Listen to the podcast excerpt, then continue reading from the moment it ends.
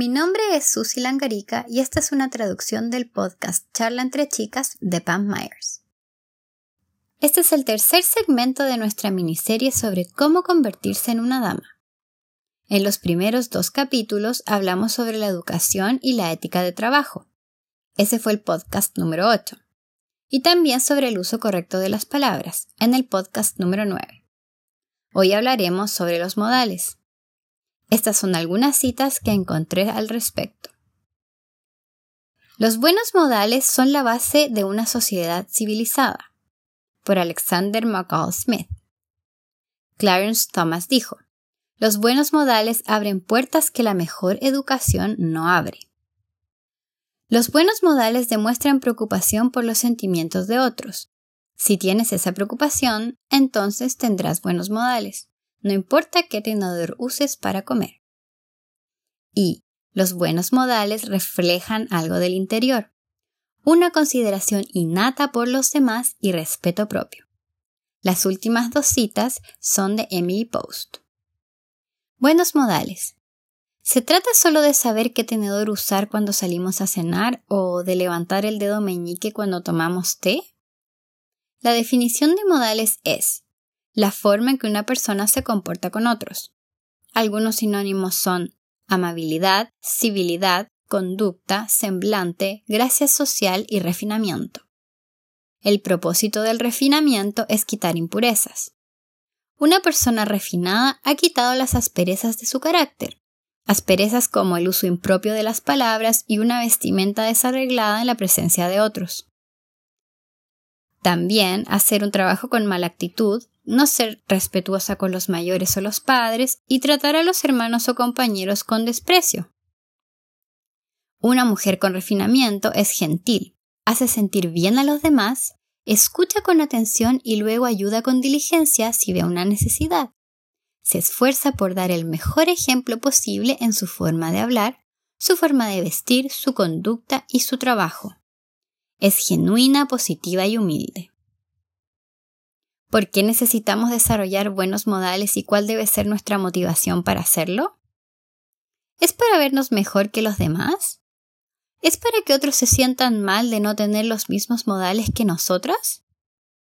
Cuando una persona tiene buenos modales, no solo da un maravilloso ejemplo de cómo comportarse en ciertas situaciones sociales, sino también hace que todos a su alrededor se sientan bien.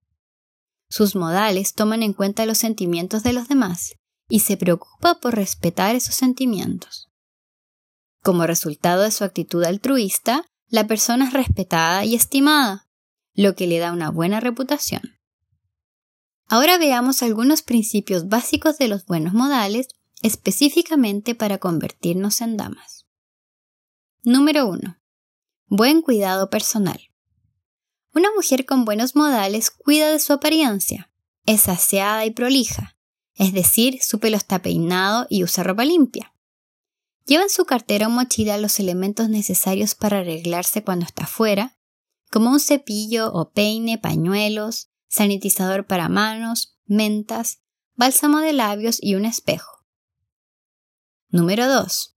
Usar las palabras por favor, gracias, permiso y de nada. Esto es muy sencillo, pero es un hábito poderoso, porque demuestra respeto y honor hacia las personas con quienes hablamos. Por otro lado, evita palabras como se, sip y nope o ah ah. Número 3. Practicar buenos modales durante las comidas familiares. Toma siempre bocados pequeños y mastica con la boca cerrada. No hables con comida en la boca, usa un tenedor y cuchillo apropiadamente. Pon tu servilleta en tu regazo y pide lo que no puedas alcanzar de la mesa en lugar de pasar por encima de alguien. Sé considerada con los demás y pásales lo que necesiten. Pide permiso para levantarte. Si practicas estas cosas en casa, se convertirán en un hábito natural y cuando estés en público tus buenos modales brillarán. Número 4. Presentarse. Cuando te presenten a alguien, asegúrate de hacer contacto visual. Párate derecha, dale la mano y si es apropiado, di algo amable, como gusto en conocerte. Número 5. llevarse bien con otros. Trata a los demás como les gustaría ser tratados. Esto implica tomarte el tiempo de conocer sus preferencias y recordarlas. Si sabes que a un amigo le da urticaria cuando come tacos, no sugieras ir a Taco Bell para cenar. Otra manera de llevarte bien con los demás es seguir las reglas del establecimiento o la casa en que estés. Si vas a la casa de una amiga donde todos se sacan los zapatos antes de entrar, sácate los zapatos tú también. O si en el teatro hay una señal de apagar los celulares, hazlo. Sé respetuosa de las reglas. También te llevarás bien con otros si te disculpas sinceramente cuando cometes un error o haces algo incorrecto. Si dices con humildad, lo siento, por favor perdóname, intentaré hacerlo mejor la próxima vez, ¿quién no querría ser tu amigo viendo que te esfuerzas tanto por llevarte bien con los demás? Número 6. Ser cortés. En inglés la expresión common courtesy, cortesía común, se refiere a la amabilidad que generalmente podemos esperar unos de otros. Lamentablemente la cortesía ya no es algo común. Más bien es una rareza. Ser cortés te hará notar como una dama automáticamente, pero requiere de que estés al tanto de lo que pasa a tu alrededor. Ser cortés es ver una necesidad y proveer para ella. Puede ser abrirle la puerta a alguien que tiene las manos ocupadas, darle tu asiento a una persona mayor, ofrecerle a una persona un vaso de agua o ofrecerle a alguien tomar y guardar su abrigo. También es dejar a alguien pasar antes que tú cuando estás esperando en una fila. Número 7. Tener espíritu deportivo. Tener espíritu deportivo va mucho más allá que jugar un deporte en equipo. Es una forma de ver la vida. Si hablamos de deportes, significa tener una buena actitud cuando tu equipo pierde, y no enojarte o ser mala perdedora. Es felicitar a los ganadores diciéndoles buen juego, y también jugar limpio. A nadie le gustan los tramposos y a nadie le gusta que lo acusen de tramposo. Significa no burlarse de otro jugador, sino animarlo o simplemente guardar silencio. Y cuando tomas estos puntos y los sacas del campo de juego, verás que también son vitales en la vida diaria.